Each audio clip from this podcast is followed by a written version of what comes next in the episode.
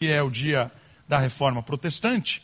E eu gostaria, nesse tempo de estudo da palavra, olhar alguns textos que definiram a rota de uma nova igreja. E a resposta que eu quero dar hoje para todo mundo que está aqui, biblicamente, é a esta pergunta, que aí está com uma forma afirmativa, né? O que é uma igreja reformada? Talvez você já tenha ouvido esse termo diversas vezes. Que é uma igreja reformada? E depende de quem está falando do que é uma igreja reformada, pode dizer para você, ah, a igreja reformada é aquela igreja dos crentes gelados, né? Os sorveterianos, né? Talvez você já tenha ouvido falar disso. Porque lá o pessoal não, não é quente como a gente. Né? Essa é uma forma de denominar. Se vier do outro lado, ah, os, os reformados são aqueles que saíram da igreja. A verdadeira igreja, eles abandonaram a, a, verdadeira igreja por causa de um indivíduo alcoólatra, maluco, chamado Lutero, e esse indivíduo levou uma leva com eles e esse povo acabou saindo da igreja. Depende do lado que você ouve, você vai escutar que os reformados são desta maneira. Mas eu queria hoje, muito mais do que olhar história, porque a história é longa, mas eu queria hoje olhar alguns textos bíblicos do que caracteriza uma igreja reformada. O que é que a igreja presbiteriana Moriá, que faz parte aqui de Americana, está situada aqui no bairro de São Domingos, o que essa igreja tem de diferente das outras igrejas que não são reformadas? Quais são os pilares que essa igreja adota? Quais são os pilares que as pessoas aqui creem a partir da palavra e denominam realmente o que é ser reformado? Ok? A história da reforma ela é longa, ela tem vários personagens, alguns são pré-Luteros, outros são pós-Lutero, e aqui tem alguns deles. Aqui tem John Wycliffe, na Inglaterra, John Huss, na República Tcheca, e aqui você tem Lutero. Quem são esses dois personagens? Só para você ter uma ideia, o que eles estavam fazendo? Eles estavam incomodados porque as pessoas não tinham acesso à Escritura, as pessoas não tinham acesso à palavra de Deus. Eles estavam incomodados porque havia uma hierarquia muito pesada. E eles faziam parte desse esquema. Eles não estavam acusando os de fora, eles estavam acusando a eles mesmos. Eles estavam falando: olha, a nossa aqui, o nosso grupo, a nossa, nossa comunidade, a gente está a gente está perdendo, porque a gente poderia modificar algumas coisas para que as pessoas tivessem acesso. E a gente está aqui muito mais agindo como políticos, com politicagem, do que fazendo a nossa função como igreja. E esses personagens aqui começaram a se incomodar, de dentro para fora. Perceba que a, a reforma, ela não começa de fora. Não são pessoas de fora que começam a criticar a igreja. Não, ela começa a pipocar de dentro. Pessoas de dentro da própria comunidade começaram a perceber alguns dilemas, alguns afastamentos que a igreja deveria se aproximar das pessoas.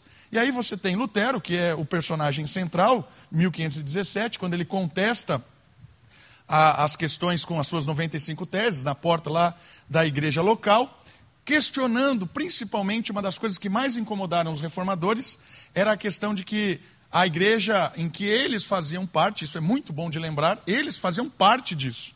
A igreja pela qual eles estavam é, regendo começou a vender o perdão dos pecados. Isso se chama indulgência. Então você comprava, de, de acordo com a, as moedas que você jogava, fazia lá o barulhinho no sininho, e quanto mais barulhinho no sininho fizesse, mais pessoas eram resgatadas do purgatório ou do inferno. E aí você ganhava um certificado, porque você agora resgatou pessoas do inferno, você ganhava o certificado de indulgência. Eles estavam vendendo o perdão dos pecados. E isso começou a, a fomentar no coração de Lutero. E uma das viagens que ele fez para Roma, ele voltou de lá realmente abismado com toda, com toda a estrutura que estava acontecendo. E aí isso fez com que ele questionasse. A ideia de Lutero era realmente reformar e não sair. E ele acabou, né, na verdade, saíram com ele, né? tiraram ele fora e tudo mais. E aí, pós-Lutero, tem alguns personagens que também são importantes. Você tem é, Zwinglio, você tem Calvino, Henrique VIII, são personagens pós-reforma. Mas a minha ideia hoje não é contar a história da reforma. Eu só queria que você percebesse que é um, um movimento que durou mais de 100 anos, 200 anos talvez. Antes do Lutero, pós-Lutero, e aí algumas estruturas da igreja foram reformadas, mas não aguentou. A igreja acabou criando-se os, os protestantes, aqueles que protestaram, e eles tinham pilares que eles lutaram, brigaram e tudo mais. E esses protestantes acabaram depois brigando entre eles, né? porque onde tem ser humano tem briga. Só que uma coisa importante que a gente tem que perceber é que nesse período da reforma há um resgate pela autoridade da Escritura. Há uma, uma luta pela acessibilidade das pessoas conhecerem o divino, conhecerem o espiritual, terem um encontro com Deus sem intermediários. Nós falamos hoje na escola bíblica de manhã a respeito da, do sacerdócio universal de todos os santos, ou sacerdócio universal de todos os crentes, que também é algo muito importante dentro da reforma aquilo que caracteriza que toda pessoa é um sacerdote. Toda pessoa tem, a, por meio de Cristo, a sua, a, o seu link com Deus resgatado. O sacerdócio universal de todos os santos quer dizer que a partir de Cristo, por meio do Espírito, Todo mundo pode chegar até Deus, não precisa de intermediário, não precisa de pastor, não precisa de sacerdote, não precisa de padre, não precisa de guru, não precisa. Por quê? Porque por meio da obra de Cristo e do Espírito, cada pessoa é um sacerdote. Nós falamos disso hoje de manhã. E hoje à noite eu queria pegar os pilares da reforma. O que é que esses homens e várias mulheres também brigaram pelo direito de que as pessoas exercessem o seu sacerdócio, lutassem por isso. E tem pilares isso. Tem pilares. E esses pilares são conhecidos como os solas. Sola é uma palavra latina, nós vamos falar dele. Esse é o pilar da reforma. O que, que eles criam? O que, que eles defendiam? O que é que caracteriza uma igreja reformada? São esses solas. Os solas da reforma protestante sola scriptura, sola gratia, sola fide, solas Christus, soli Deo glória. E nós vamos falar dessas palavras em latim hoje, né? vamos aportuguesar ela, porque nós não somos é, latinos, né? não somos animais, cachorros que falam latim, não estou brincando. Ah, nós falamos português, então vamos trazer isso né, para o português e vamos entender um pouquinho do que significa esses solas. Por que esses solas? Olha lá, acompanhe comigo algumas informações importantes antes de olharmos nas Escrituras essa base da reforma protestante. Os cinco solas são frases latinas que definem princípios fundamentais da reforma protestante, em contradição aos ensinos da Igreja Católica Apostólica Romana. Era uma crise da Igreja Romana.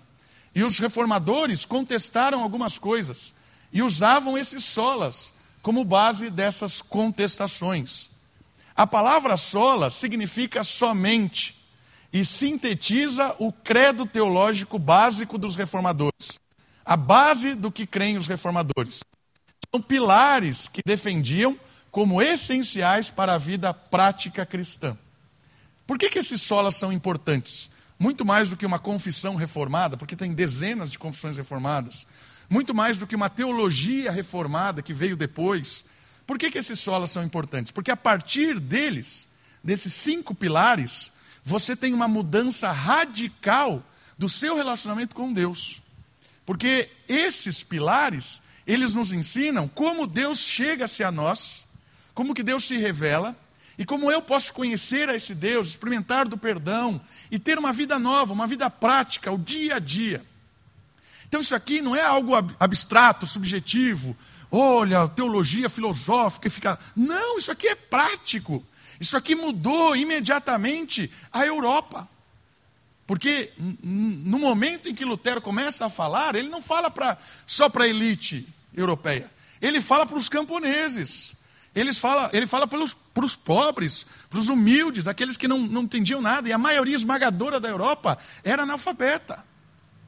E a partir dessa nova concepção bíblica, os reformados queriam que cada pessoa entendesse o que é a Bíblia, quem é Cristo e quem é Deus. E essas pessoas tivessem uma experiência pessoal com esse Deus, um relacionamento mudado, uma nova vida, as coisas passadas ficando para trás e novas surgindo.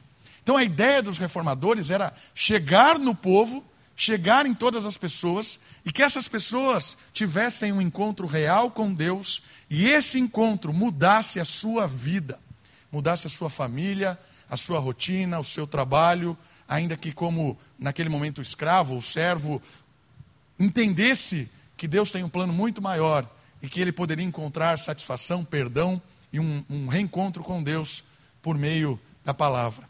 Por isso, a reforma protestante é algo muito significativo e que mudou a história, principalmente de como nós podemos chegar até a palavra de Deus. Então, hoje nós vamos falar desses solas. E o primeiro deles que eu quero abordar é o sola escritura. Olha só. Significado: a Bíblia é a palavra de Deus e a única regra de fé e prática para todos os crentes. Sola Escritura, ou somente a Bíblia. Aqui é uma mudança, assim, de ponta cabeça para o que estava acontecendo naquele contexto. Porque naquele contexto, a Bíblia foi delegada a, a uma elite religiosa. Só tinha acesso à Escritura por causa da sua alfabetização, é claro, porque a maioria do povo era analfabeta, mas mesmo assim, a Bíblia era reservada a um grupo específico de pessoas. E os reformadores estavam inconformados com isso. Com isso. Tal como John Wycliffe, por exemplo, é um dos precursores da tradução da Bíblia para o inglês. A vida inteira ele lutou para deixar a Bíblia trazer do grego, do hebraico, para o inglês coloquial para que as pessoas da Inglaterra entendessem. E o que significa isso na prática? O que é dizer que a Bíblia é única, suficiente? Compreender a centralidade das Escrituras é reconhecer que ela é a única fonte para conhecer quem é Deus e o que ele espera de nós como seus discípulos. E aí eu quero com vocês olhar um texto bíblico que fala sobre isso. Então abra comigo. Segunda carta de Timóteo, capítulo 3, versículo 16.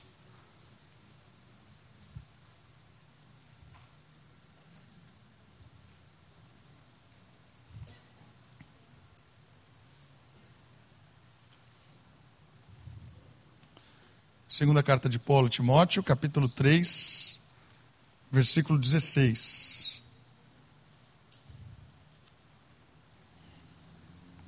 Acho que é um texto que muitos conhecem decor.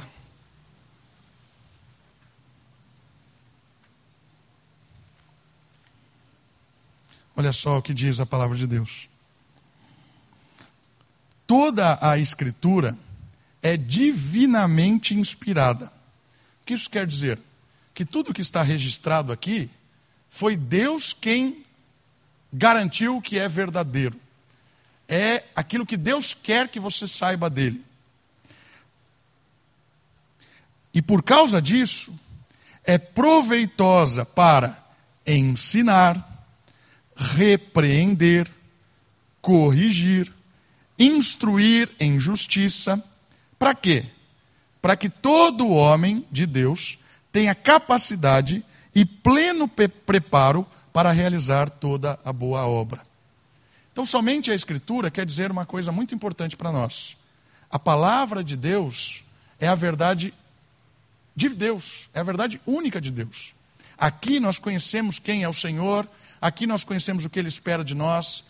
A palavra de Deus ela é superior a qualquer qualquer pessoa, qualquer religioso, qualquer doutrina, qualquer coisa. Isso aqui é uma novidade. Por quê? Porque até então a autoridade da Bíblia estava sendo dividida com várias questões. A Bíblia é tão importante quanto o líder da igreja. A Bíblia é tão importante quanto a história da igreja. A Bíblia é tão importante quanto a decisão dessa tradição da igreja. Então, várias coisas aconteciam na tradição da igreja que ganhavam peso da, da Bíblia. Por exemplo, vender o perdão dos pecados. Vender, comprar com dinheiro o perdão dos pecados, é algo que foi dito como verdadeiro pela, desculpa, pela igreja, algo verdadeiro pela igreja, mas isso não tem base bíblica nenhuma. Os reformadores disseram assim: opa, a igreja não pode determinar como, como adquirir o perdão dos pecados. A igreja não pode dizer, a igreja não tem autoridade para fazer isso. E a igreja aqui que eu estou dizendo são as pessoas. E aí a briga reformada é: a escritura é maior do que qualquer coisa de qualquer pessoa. Somente a Bíblia para questões religiosas, para as questões práticas para o nosso dia a dia. Percebe como isso é revolucionário? A Bíblia nos diferencia, por exemplo, da tradição católica romana, porque a tradição católica romana diz que existem outras autoridades além da Bíblia, igual a ela. Tradição, igreja, papa. Certo? Esse termo também nos diferencia do meio gospel, evangélico gospel. Por quê? Porque no evangelho, no meio evangélico gospel, a autoridade pastoral, a experiência de alguém tem peso das escrituras. Por exemplo, ah, eu tenho uma revelação para você. Está na Bíblia? Não. Então, não quero saber. Mas é a revelação de Deus. Bíblica? Não. Então não tem validade. Percebeu que nós, nós somos diferentes de várias igrejas evangélicas que trabalham nesse esquema? Nossa, uma vez, vou contar, uma vez eu fui num culto, era numa igreja presbiteriana, e levaram uma pessoa para fazer a revelação na igreja presbiteriana. E eu estava lá. Aí a pessoa chegou para mim e falou assim: Eu tenho uma revelação para você.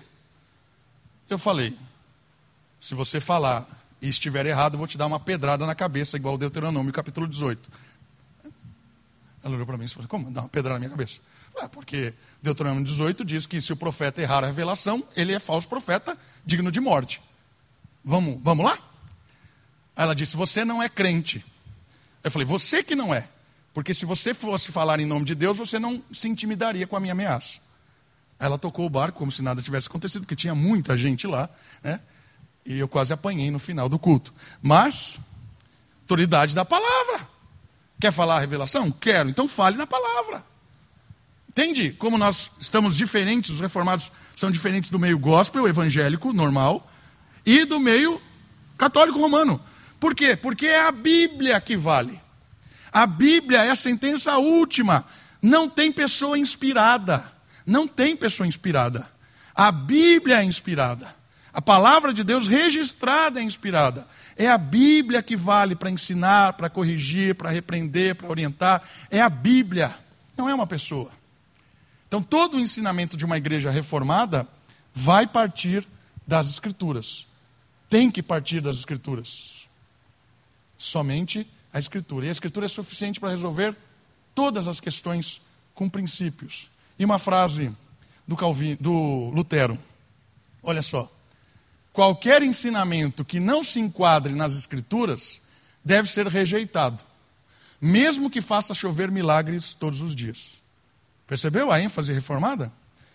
Qualquer ensinamento que não se enquadre nas Escrituras deve ser rejeitado, mesmo que faça chover milagres todos os dias.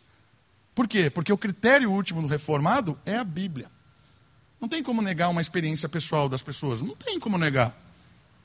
Mas eu, eu, eu fico o pé atrás baseado nas Escrituras.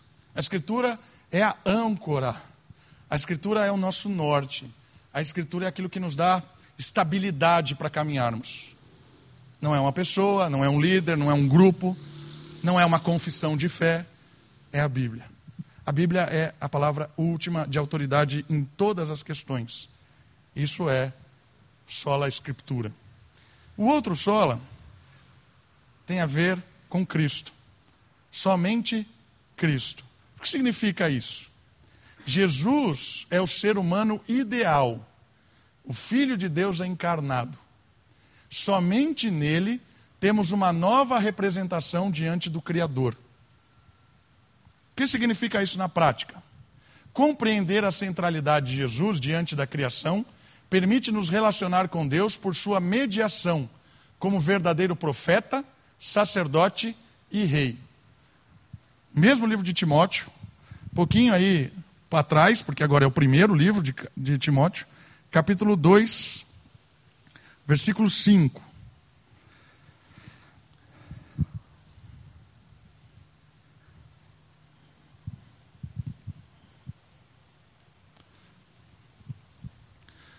Porque há um só Deus e um só mediador entre Deus e os homens, Cristo Jesus, homem. Por que a ênfase no homem, no humano? Porque o primeiro representante que a humanidade teve chamava-se Adão. E Adão, por sua desobediência, trouxe morte para toda a humanidade. Adão foi o primeiro mediador representativo. E essa representação de Adão matou todos. Cristo é o segundo Adão, é o segundo representante enviado por Deus. E Cristo é o mediador obediente, fiel, foi fiel até a morte morte de cruz. Ele é o segundo representante. Todos que estão debaixo da representação de Adão estão debaixo da morte. Agora, todos que estão debaixo da representação de Cristo estão debaixo da vida, porque ele morreu para pagar os nossos pecados. Ele morreu para nos dar vida. Ele morreu para acertar a nossa dívida com Deus. Ele morreu para que nós pudéssemos ser vinculados como filhos de Deus. Por isso, ele é o único mediador. Não existe outro meio de se chegar até Deus se não for por meio de Cristo porque Ele é o mediador perfeito, Ele é o representante perfeito. Não há como chegar a Deus sem ser por Cristo. Aqui é importante perceber que Jesus é Deus e homem. Por que, que isso é importante? Porque o nosso pecado é contra um Deus infinito, um Deus eterno. Por isso, é impossível um indivíduo pagar uma dívida eterna, porque nós não somos eternos. Mas ao mesmo tempo, quem fez a dívida foi um ser humano. Então nós temos um mediador perfeito, por quê? Porque ele é 100% Deus, filho de Deus, e ele, por isso, pode pagar a dívida de todos, infinitas, contra Deus, porque ele é Deus. E ao mesmo tempo, ele é humano. Por isso ele pode me representar diante de Deus, porque eu sou humano. Então ele me representa pagando toda a minha, infinita culpa contra Deus, porque ele é humano e Deus. Por isso que não existe outro mediador. Eu não posso morrer por você. Eu não posso. Por quê? Primeiro porque eu tenho pecado, tenho culpa também. Segundo porque a minha e a sua culpa são infinitas contra um Deus infinito, não tem como pagar. Por isso que o único caminho de acertar as contas com Deus é Jesus Cristo. Ele é Deus e ele é homem. Ele é 100% Deus, ele é 100% humano. Ele é o único caminho que nos faz chegar até Deus. Não existe outro caminho. Ele mesmo disse isso: Eu sou o caminho, a verdade e a vida. Ninguém vem ao Pai senão por mim. E essas três palavras que estão aí, profeta, sacerdote e rei, têm a ver com os ofícios de Jesus. Ele é o nosso sacerdote, porque ele nos leva até Deus. Ele é o nosso profeta, porque ele traz a revelação verdadeira de Deus. Ele traz a profecia de Deus, ele mesmo é a profecia de Deus. Revelação máxima de Deus é Jesus Cristo. E ele é o rei, porque a partir da sua obra, ele estabelece um reino. E ele governa esse reino por meio da igreja. Então nós estamos debaixo da autoridade real de Cristo, debaixo da revelação de Cristo e debaixo do sacerdócio de Cristo. Só há salvação, só há encontro com Deus por meio de Jesus. Só Jesus. Uma frase de um outro reformador, agora João Calvino. Tudo que você vê de bom em mim é Cristo. Tudo de mal sou eu mesmo. Certo? Só há Jesus a esperança de transformação, de mudança, de recomeço. Tudo que você vê em mim de bom é Cristo. Tudo de mal sou eu mesmo. Terceiro Sola é a graça. Somente a graça. O que significa isso? Significa que só nos achegamos novamente a Deus pela manifestação exclusiva de Sua graça. É Ele quem vem ao nosso encontro para apresentar Cristo. Por mais que Jesus é o único caminho, nós estávamos cegos. nós não, enxergar, não enxergaríamos Jesus pela nossa cegueira espiritual. E aí entra a graça. A graça é a manifestação da bondade de Deus, do amor de Deus sobre pessoas que não mereciam. A graça é o poder de Deus de abrir os nossos olhos para enxergarmos Jesus Cristo, que é o único caminho até Deus. E a graça, ela significa graça porque não é de nós, não tem mérito em nós. Nós não fazemos nada por isso. A graça é Deus, por bondade exclusiva dele, abrir a nossa mente, o nosso olhar para enxergar Jesus Cristo. Na prática, isso significa o quê? Compreender a essência da graça nos faz perceber que Deus é bom, apesar de nós, e que só permanecemos em pé por causa da sua persistência conosco. E o texto que eu quero olhar é o de Tito. Um pouquinho para frente de Timóteo, Tito, capítulo 3, versículo 4 ao versículo 7. Esse texto é muito legal que fala da graça de Deus. E aqui vai ficar claro nesse texto que a graça é algo imerecido, que a graça não vem nada de nós, a graça é dom, é presente de Deus. Tito, capítulo 3, do versículo 4 ao versículo 7. Vou, vou ler o 3, olha só. Porque antes também éramos insensatos, desobedientes, desencaminhados, servíamos a várias paixões e prazeres, vivíamos na maldade e na inveja, éramos rancorosos e odiávamos uns aos outros. Esse é o nosso retrato. Nós aí. E aí vem o 4. Mas, quando apareceu a bondade de Deus, nosso Salvador, e o seu amor para com os homens, note agora, não por mérito de atos de justiça que houvéssemos praticado, mas segundo a sua misericórdia, ele nos salvou. Como? mediante o lavar da regeneração e da renovação realizadas pelo Espírito Santo, que Ele mesmo derramou amplamente sobre nós, por Jesus Cristo, nosso Salvador, para que, justificados pela graça, fôssemos feitos herdeiros segundo a esperança da vida eterna. Percebeu a participação humana aqui? Percebeu? Nenhuma. Nenhuma. Tem nenhuma participação humana aqui. Por quê? Porque a gente não tinha o que fazer. Nós estávamos condenados. Nós éramos mortos. E morto não faz nada. Morto é levado. Simplesmente. Morto perde a sua. perde tudo.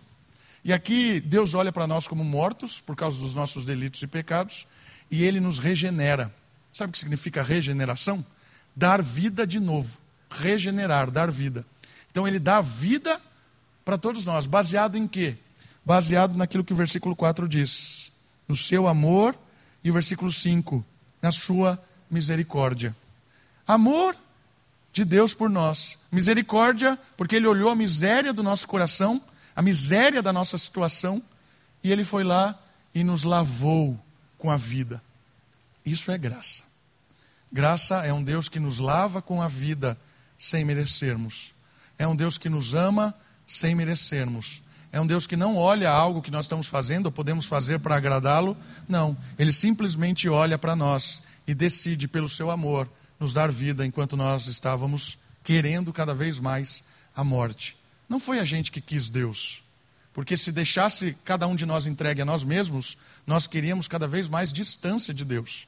A graça revela que Deus abriu os nossos olhos para que nós pudéssemos enxergá-lo e desejar Ele. Se você hoje deseja a Deus, é porque a graça de Deus abriu os seus olhos e você ganhou vida. A graça lhe deu vida sem merecer. Somente a graça significa que é Deus quem parte com a resposta de salvação. É Deus quem parte com a resposta de amor. E nós recebemos pela graça. E uma frase de um outro reformador. Aqui é John Knox, pai da igreja presbiteriana da Escócia. O presbiterianismo vem da Escócia, vem de John Knox. E olha só, na juventude, na meia-idade e agora, depois de muitas batalhas, não encontro nada em mim além de corrupção. graça. Criança, meia-idade, velho, até hoje eu só encontro em mim corrupção. É a, é a mesma ideia de Calvino. Tudo que é de bom em mim é Deus. O resto sou eu mesmo. A graça revela que Deus vem até nós porque Ele quis, por amor. E muitas vezes é inexplicável. A Bíblia nem explica por que, que Deus nos amou. A Bíblia fala por que Deus nos amou. Agora, por que, que Ele nos amou? Inexplicável. O amor de Deus é realmente surpreendente. Quarto, somente a fé. O que significa isso? A fé é o único caminho que agrada a Deus. Ou seja, ele nos faz receber a justiça e é ela quem nos capacita a viver pelo poder de Deus o dia a dia. Na prática, fé é a convicção relacional nas promessas de Deus, para benefício contínuo de seus discípulos. Texto base para a gente olhar. Volta um pouquinho comigo, por favor, na carta de Paulo aos Efésios. Carta de Paulo a Éfeso, na verdade. Éfeso, ou Efésios, capítulo 2 do 4 ao 9. Olha só aqui, falando da fé. Mas Deus, que é rico em misericórdia, pelo imenso amor que nos amou, estando nós ainda mortos em nossos pecados, deu-nos vida juntamente com Cristo. Pela graça sois salvos. E nos ressuscitou juntamente com Ele e com ele nos fez assentar nas regiões celestiais em Cristo Jesus, para mostrar nos séculos vindouro a suprema riqueza da sua graça, pela sua bondade para conosco em Cristo Jesus, porque pela graça sois salvos. Isso é intermediado ou por meio da fé. E tudo isso não vem de você, é dom de Deus. Não vem das obras para que ninguém se orgulhe. O que é a fé? A fé é o mecanismo que Deus estabeleceu para nos relacionar com Ele.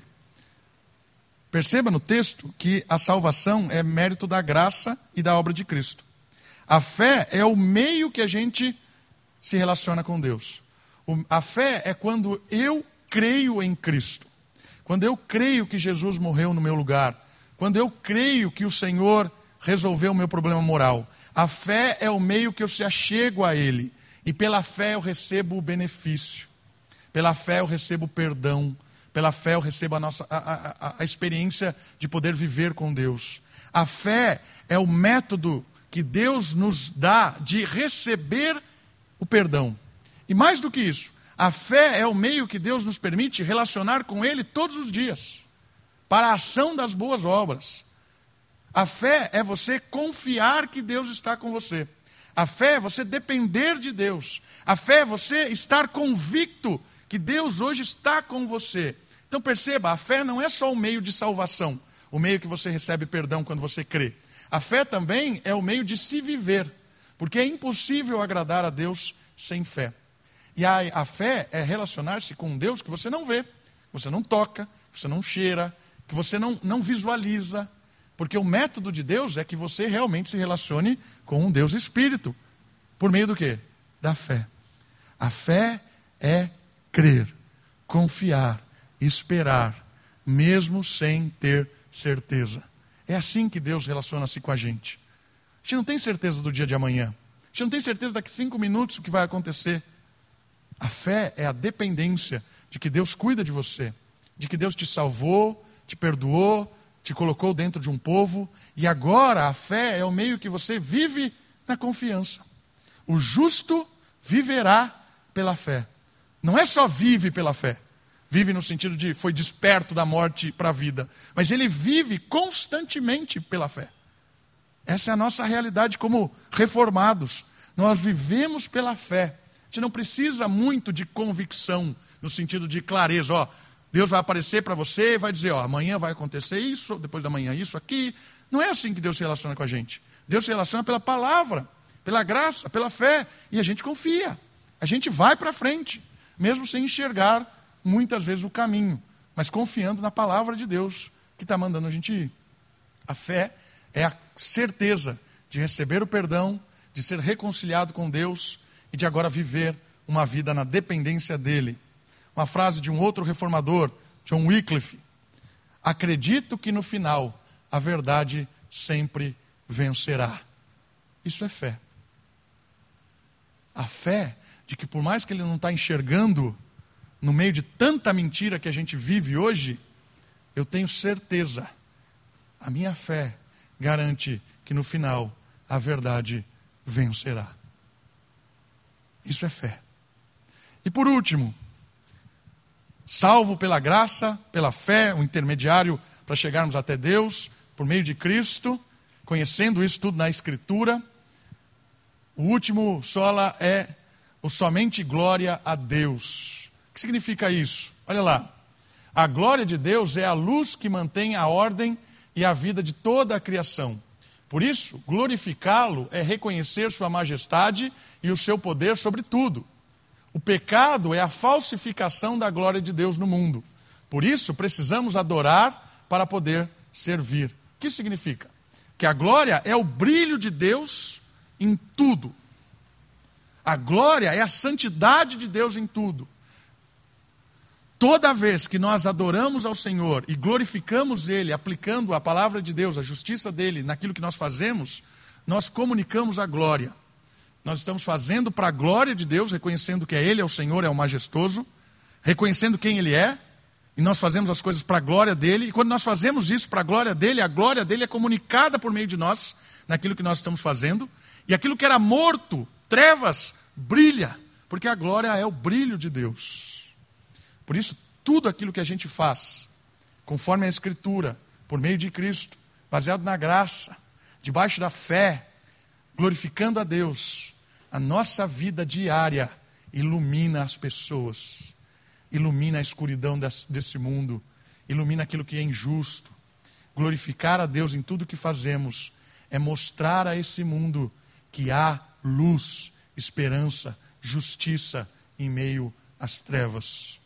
E o texto é: quer comais, quer bebais, quer façais qualquer outra coisa, fazei para a glória de Deus. 1 Coríntios capítulo 10, versículo 31. Sabe o que isso quer dizer? Que o reformado não é alguém contemplativo, é alguém que está em ação. Está com a manga arregaçada, dobrada e está para cima. Por quê?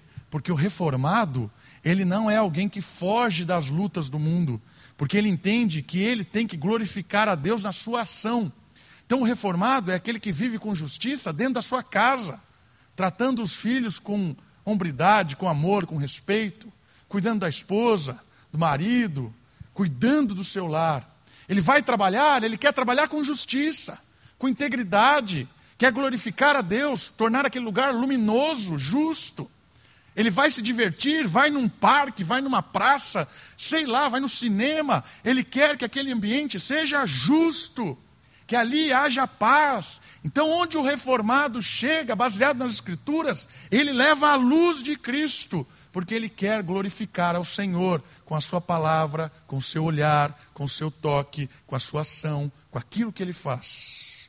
Por isso, o crente reformado é alguém que atua nesse mundo com justiça, com santidade, com amor. Muitas vezes, uma crítica que às vezes nós recebemos Muitas vezes recebemos essa crítica. Que os reformados entendem que são perdoados pela graça, pela fé somente, e continuam vivendo uma vida imoral. Essa crítica é válida muitas vezes porque as pessoas. Tem muita gente que acha que é isso mesmo. Então já sou perdoado por Deus, posso fazer o que eu quiser, vivo uma vida tosca e vou na igreja presbiteriana. O cara dá mau testemunho lá no trabalho, na vizinhança, mas no domingo ele está na IPB, está na Igreja Presbiteriana do Brasil, está aqui na Moriá. Ah, sou reformado, vou para o céu, salvação não se perde. Fui eleito de Deus, tem todo esse discurso. Tenha certeza que esse cara está indo para o inferno, eleito ao inferno. Tenha certeza que esse cara está caminhando para o inferno, convicto. Por quê? Porque o reformado entende que quem foi, quem foi alcançado pela Escritura, pela graça de Deus, por meio da fé, quando isso acontece, Ele quer glorificar a Deus em tudo. Então a vida dele se transforma.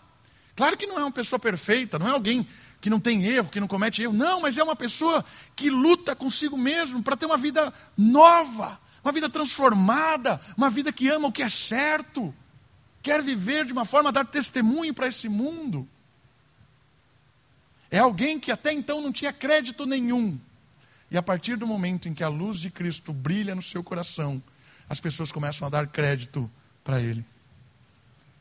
Nossa, Davi, é, eu já compartilhei com vocês que se vários amigos meus da escola me encontrassem hoje, olhassem para mim como pastor, eles teriam certeza de que eu, estar, eu estou aqui enganando vocês. Eu estou aqui porque eu tenho algum tipo de vantagem. Porque esse era o Davi na escola, na sétima, oitava série. Era o Davi da malícia, da palavra duvidosa, da ironia. Todo mundo desconfiava do que eu estava falando, eu falava umas coisas convictamente, as pessoas acreditavam, mas era muita mentira. Então, se um cara da escola me encontrar hoje, aqui na frente, ele vai falar assim: Ih, mas graças a Deus que não tem nada de bom em mim. O que tem de bom em mim é Cristo. Graças a Deus, se esse indivíduo conviver comigo dois, três minutos, ele vai perceber que Cristo está brilhando, graças a Deus. E eu tenho lutado todos os dias, menos de Davi, mais de Cristo. E graças a Deus, a pessoa pode olhar para você e falar assim: nossa, o que aconteceu? Cristo. Da água para o vinho, Cristo. Mudou até o jeito de falar, até o jeito, Cristo. O reformado glorifica a Deus, e quando glorifica a Deus, as pessoas percebem Deus nele. Então a igreja reformada, ela tem esses cinco pilares. Cremos na Escritura, cremos que a palavra de Deus é a autoridade última. Eu vou finalizar com. Ah, tem a frase aqui do Zwinglio. E eu vou finalizar com a frase resumindo a fé reformada. Olha só Zwinglio falando a respeito da glória de Deus. Chamo de profunda impiedade quando deixamos Deus pelas coisas criadas, quando aceitamos o humano pelo divino. Quando deixamos de glorificar a Deus, nós vivemos a vida mundanamente. Percebe que somente glória a Deus é algo prático, é algo que muda a nossa vida. Olha só a frase dele: chamo de profunda impiedade quando deixamos Deus pelas coisas criadas. Então eu deixo de glorificar a Deus para agir de forma só a considerar as coisas humanas, terrenas. Quando aceitamos o humano no lugar do divino. E agora um resumo para a gente terminar. Olha só. Ser reformado. Essa é uma frase do Mauro Meister, professor lá do seminário Andrew Jumper. Ser reformado é ser crente, fiel, fé. Ser crente em Cristo, somente a Cristo. Salvo pela graça. Amante das Escrituras. E vivendo de uma maneira que agrade a Deus, a glória de Deus. Isso é ser reformado. Ser reformado é ser crente em Cristo, salvo pela graça, amante das Escrituras e vive uma vida que agrada a Deus. A reforma nos traz para perto da palavra de Deus.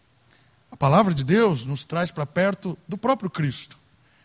E em Cristo nós entendemos a sua graça imerecida para nós. Entendemos a fé, que é o meio que a gente se relaciona com Ele. E a partir disso, nós vivemos uma vida nova, querendo glorificá-lo, porque assim abençoaremos as pessoas que convivem com a gente. Vamos orar? Abaixe sua cabeça, feche seus olhos. Olha o Senhor. Peça a Ele que possamos amar mais a Tua palavra, ter comunhão, buscar sempre estarmos perto dEle.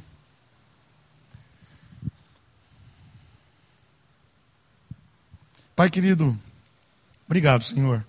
Obrigado por essa noite, por esse tempo especial aqui.